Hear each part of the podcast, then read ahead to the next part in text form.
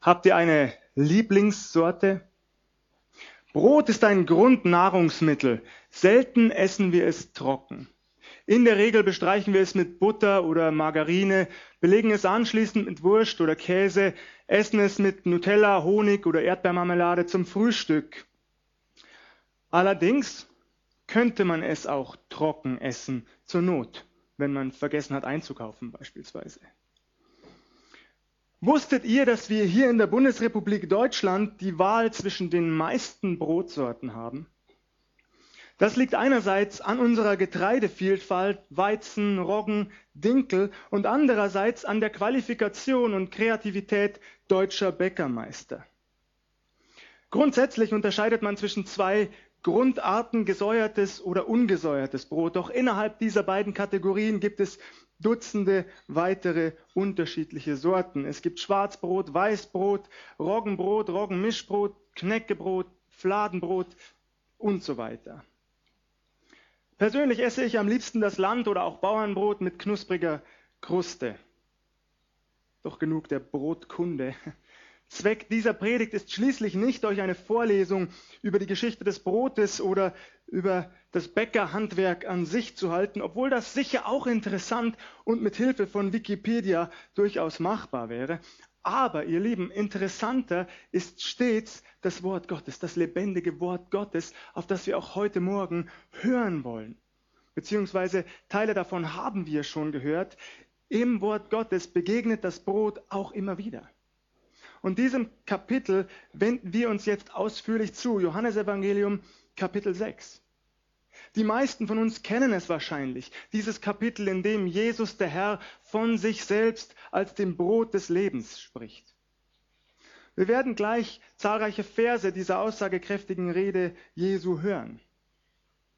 Kurz habe ich bei meiner Vorbereitung überlegt, einfach nur das Kapitel vorzulesen und für sich selbst sprechen zu lassen, was dort steht. Das hätte zweifelsohne genügt, ganz gewiss.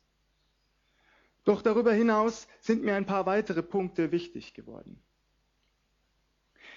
Ich weiß nicht, wie gut ihr den Kontext dieser biblischen Begebenheit kennt. Es ist, denke ich, jedenfalls keine große Überraschung, dass sich diese Geschichte fast unmittelbar an die Speisung der 5000 anschließt. Ein kurzer Exkurs gleich hierzu, denn manche Theologen stellen dieses Ereignis, dieses wunderbare Ereignis, die Speisung der 5000 ja in Frage. Sie behaupten, und jetzt haltet euch fest, da es sich hier lediglich um die Wiederholung eines Wunders handele, das so ähnlich bereits im Alten Testament vorkomme, beispielsweise bei dem Propheten Elisa, könne es nicht historisch sein. Ihr bemerkt hoffentlich, genau wie ich, sofort das Fatale an dieser Argumentation. Kann etwas nur deshalb nicht real geschehen sein, weil es bereits in der Vergangenheit so oder so ähnlich passiert ist? Ernsthaft? Wir leben in einer Gesellschaft, in der sich regelmäßig Dinge wiederholen. Bürgermeister, Landtags- oder Bundestagswahlen beispielsweise, müssen wir denn deshalb ab sofort an unserem gesunden Menschenverstand zweifeln und die Historizität solcher Ereignisse in Frage stellen, nur weil sie zum wiederholten Mal geschehen? Lächerlich, nicht wahr? Wie auch immer. Einige der Menschen, die damals dabei, die bei diesem Wunder satt geworden waren, begeben sich anschließend auf die Suche nach Jesus. Sie finden ihn und kommen mit ihm ins Gespräch. Zunächst deckt Jesus ihre Motive auf. Ich lese noch einmal Vers 26. Jesus antwortete ihnen und sprach, Wahrlich, wahrlich, ich sage euch, ihr sucht mich nicht, weil ihr Zeichen gesehen habt, sondern weil ihr von dem Brot gegessen habt und satt geworden seid. Ernüchternd. Die Menschen haben Jesus nicht aufgrund des gewirkten Wunders gesucht, nicht aus geistlichen Gründen, sondern aus rein materialistischen. Sie seien einfach nur deshalb gekommen, weil sie satt geworden seien, sagt Jesus. Knallhart. Ich finde es befremdlich, ja traurig, dass Menschen sich immer wieder zuerst auf Vergängliches ausrichten, anstatt auf Unvergängliches, dass sie zuerst auf das Sattwerden konzentriert sind, anstatt aufgrund dieses erlebten Wunders mit den Augen des Herzens zu sehen und danach zu fragen, wer Jesus denn sei und wie sie gerettet werden könnten. So fährt unser Herr Jesus auch fort in Vers 27. Müht euch nicht um Speise, die vergänglich ist, sondern um Speise, die da bleibt zum ewigen Leben. Dies wird euch der Menschensohn geben, denn auf ihm ist das Siegel Gottes des Vaters. Bereits bei seiner Versuchung in der Wüste erwidert Jesus es dem Satan, was so wichtig ist. Und ich lese uns diese Verse aus Matthäus 4 oder diesen Vers einmal vor. Matthäus 4, Vers 4. Er aber antwortete und sprach, es steht geschrieben, der Mensch lebt nicht vom Brot allein, sondern von einem jeden Wort, das aus dem Mund Gottes geht. Und innerhalb der Bergpredigt in Matthäus 6 heißt es, Darum sage ich euch, sorgt euch nicht um euer Leben, was ihr essen und trinken werdet, auch nicht um euren Leib, was ihr anziehen werdet. Ist nicht das Leben mehr als die Nahrung und der Leib mehr als die Kleidung? Darum sollt ihr nicht sorgen und sagen, was werden wir essen, was werden wir trinken, womit werden wir uns kleiden? Nach dem allen trachten die Heiden. Denn euer himmlischer Vater weiß, dass ihr alles dessen bedürft. Trachtet zuerst nach dem Reich Gottes und nach seiner Gerechtigkeit, so wird euch das alles zufallen. Und damit komme ich zurück zu unserem Predigttext und lese ab Vers 28.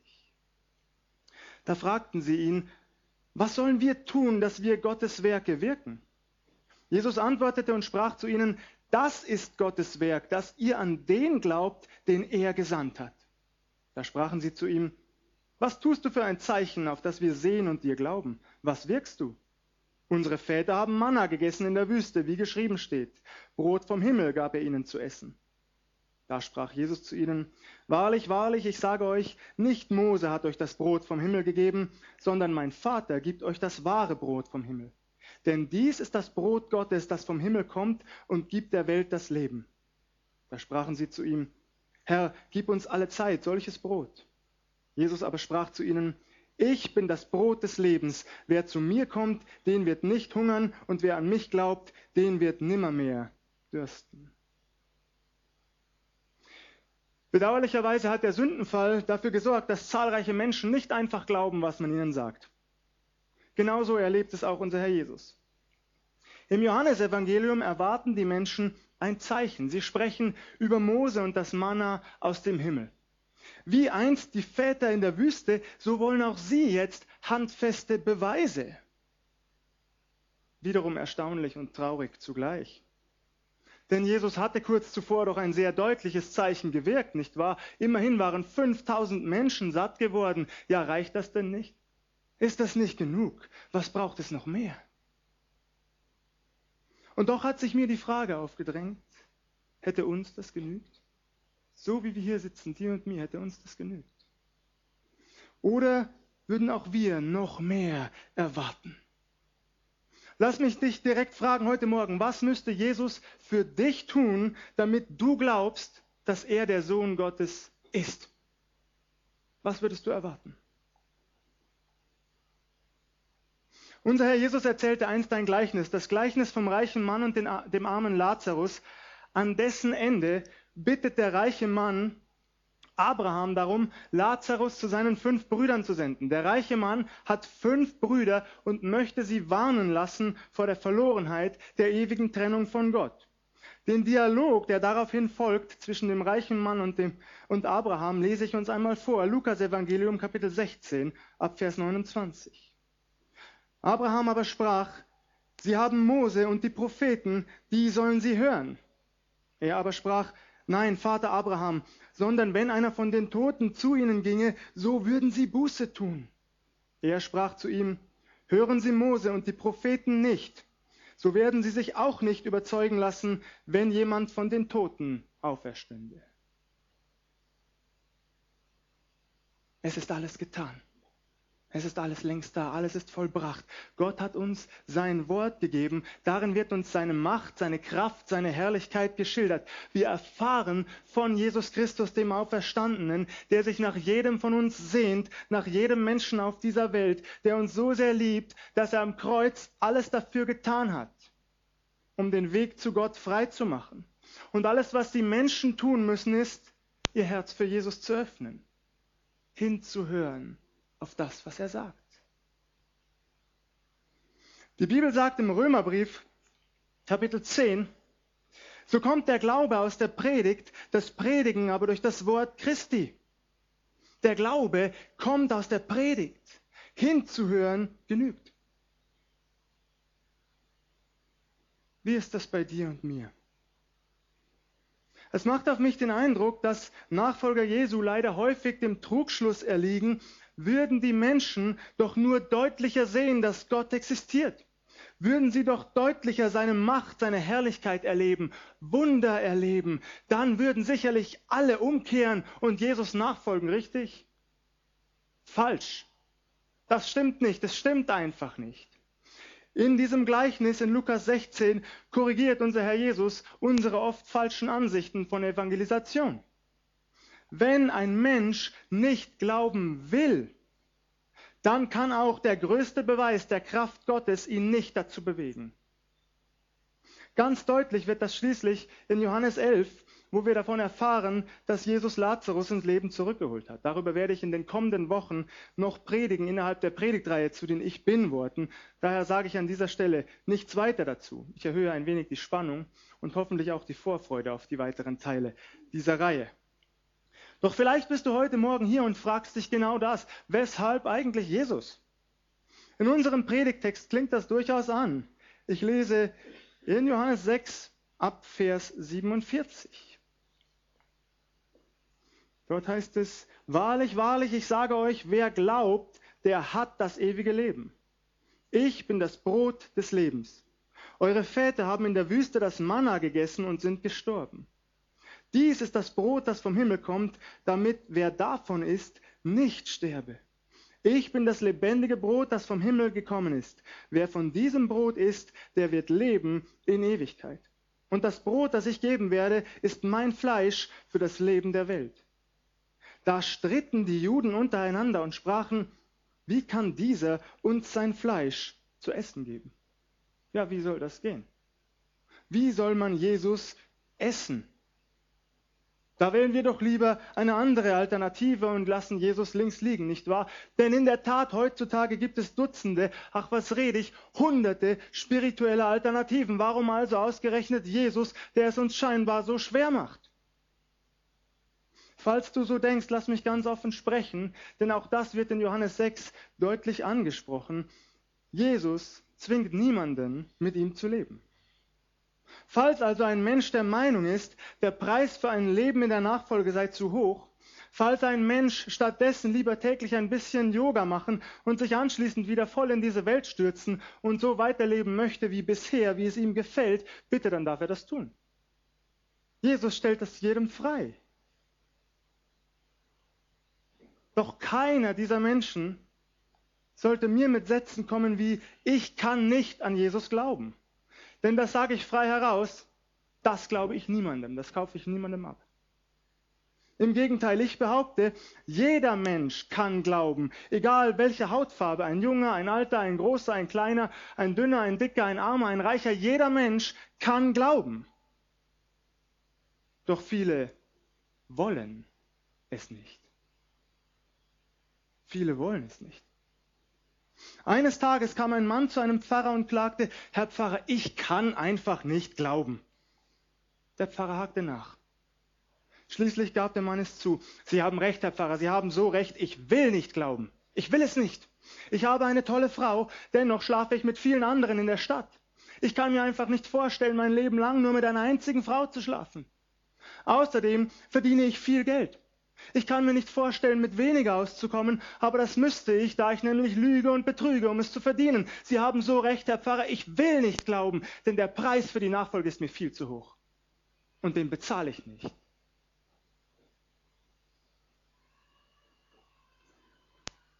Was hält dich davon ab, Jesus nachzufolgen? Dein guter Ruf? Dein gesichertes Einkommen? Dein Intellekt? Vermeintliche wissenschaftliche Erkenntnisse, negative Erfahrungen mit der Kirche. Was ist das bei dir? Halten wir jedenfalls fest, alle Menschen können glauben. Und jeder von uns hier glaubt auch an irgendetwas. Und salopp gesagt, sei es nur daran, dass mein Zug der Deutschen Bahn beim nächsten Mal endlich pünktlich fährt. Irgend, an irgendwas glaubt jeder von uns. Dass Menschen nicht an Jesus glauben wollen. Das hat Gründe. Einen davon lesen wir in Johannes 6 und der lautet, die Wahrheit kann schwer zu verdauen sein. Wer die Wahrheit nicht hören will, der verschließt seine Ohren und noch schlimmer sein Herz dafür. Doch nur weil Menschen sich der Wahrheit und dem Anspruch Jesu widersetzen, wird er deshalb nicht hinfällig oder gar falsch. Im Gegenteil, es bleibt dabei. Jesus ist das Brot des Lebens. Das einzige Brot, das wirklich geistlich gesehen satt macht. Was ich jetzt sage, habe ich bereits am Pfingsten anklingen lassen. Ich möchte es an dieser Stelle ganz bewusst vertiefen, weil es mir in den letzten Wochen sehr nahe gegangen ist. Ich habe einige Gespräche geführt und ich möchte noch einmal betonen, unser Herr Jesus hält an der Wahrheit fest, koste es, was es wolle. Und sei es der Verlust von Nachfolgern, die nicht mehr mit ihm gehen wollen.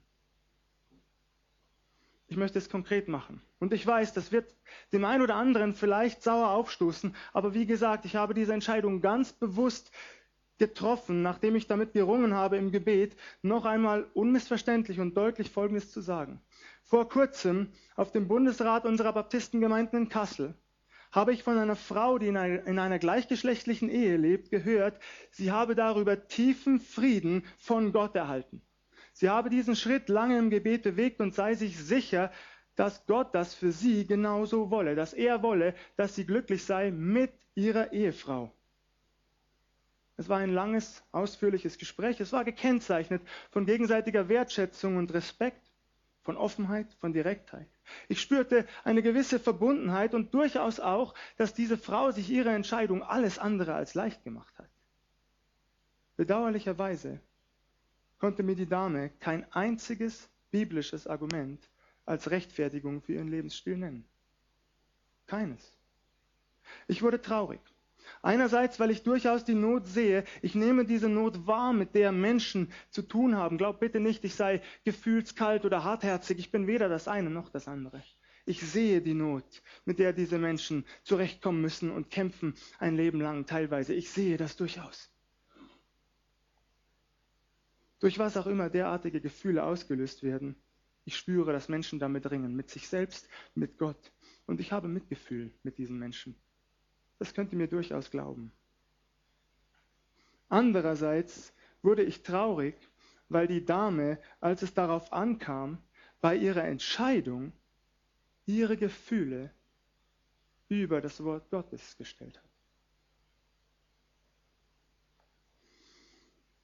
Ich sage es noch einmal ganz deutlich, denn ich möchte nicht, dass man mir hier irgendetwas vorwirft. Homosexualität ist keine schlimmere Sünde als Ehebruch oder Lüge oder Gier oder Geiz oder Neid oder was auch immer. Die Bibel sagt im Römerbrief, Kapitel 3, Sie sind allesamt Sünder und der Mangel des Ruhmes, den sie vor Gott haben sollen. Und in Kapitel 6, denn der Sünde sollt, ist der Tod. Du und ich, wir alle, wir sterben wegen unserer Sünden. So eindeutig lehrt es die Heilige Schrift. Aber wir müssen nicht in ihnen sterben. Im Römerbrief Kapitel 3, Vers 24 heißt es, sie werden ohne Verdienst gerecht aus seiner Gnade durch die Erlösung, die durch Christus Jesus geschehen ist. Und im Kapitel 6, der zweite Teil von Vers 23, die Gabe Gottes aber ist das ewige Leben in Christus Jesus, unserem Herrn. Durch Jesus Christus werden wir gerettet. Er hat unsere Schuld bezahlt. Gerade anhand des Themas Homosexualität lässt sich aber besonders deutlich zeigen, dass wir mittlerweile immer wieder unsere Gefühle, auch Gefühle wie Mitleid, höher achten als das, was geschrieben steht. Ich habe sehr lange über das nachgedacht, was diese Dame mir gesagt hat, und es ist mir sehr nachgegangen und nahegegangen. Sie hätte gebetet und darüber tiefen Frieden. Ich kann nicht in sie hineinschauen und ich erlaube mir nicht, ihren Glauben abzusprechen. Ich betone das ganz ausdrücklich. Das ist nicht meine Sache und nicht meine Berechtigung. Aber mir wurde eines erneut klar. Ein Gefühl des inneren Friedens allein kann niemals das Argument und der Maßstab für einen Lebensstil sein, den die Bibel an sonst keiner Stelle gutheißt. Wer mir also etwas sagt wie, ich tue das, was sich gut und richtig anfühlt, dem erwidere ich immer in Liebe, bitte sei vorsichtig. Bitte sei vorsichtig.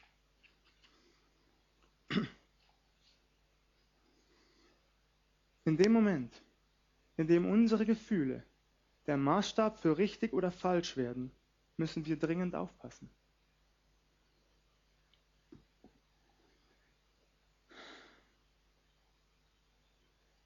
Ihr Lieben, ich will das betonen, es geht mir nicht um Diskriminierung, aber ich möchte eben klarstellen, es kann nicht nur einen subjektiven Maßstab für richtig und falsch, gut und böse geben, es muss geradezu einen objektiven Maßstab geben, an dem unser Leben messbar wird. Und diesen Maßstab hat Gott gesetzt und geschenkt in seinem Wort. Und diesen Maßstab legen auch nicht wir fest, du oder ich, schon gar nicht unsere Gefühle, sondern der Herr allein. Noch genug davon. Und zurück zu unserem Predigttext, in dem Jesus sich zu der Wahrheit stellt, dass er das Brot des Lebens ist. Er nimmt in Kauf, dass Menschen weggehen, dass sie ihn verlassen, dass sie ihm nicht länger nachfolgen wollen, aber er bringt diese Wahrheit ganz deutlich und ohne Umschweife auf den Punkt. Er verharmlost sie nicht, er lässt keinen Kompromiss zu, er lässt keinen Mittelweg offen, er und nur er allein ist das Brot des Lebens, durch das Menschen geistlich gesehen satt und in Ewigkeit errettet werden. Nur er allein. Und er macht eine fantastische Zusage, nicht wahr? Wer zu ihm kommt, wird niemals wieder hungern. Geistlich hungern ist gemeint. Wie wunderbar, nicht wahr? Hast du das schon ausprobiert?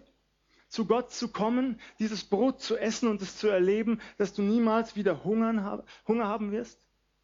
Dass Gott nichts von dir erwarten, nichts von dir fordern wird im Vorfeld. Du musst ihm nichts beweisen. Du musst keine religiösen Leistungen erbringen. Du wirst nicht danach beurteilt, ob du nachher noch genug in die Kollekte legst oder laut genug im Lobpreis mitgesungen hast.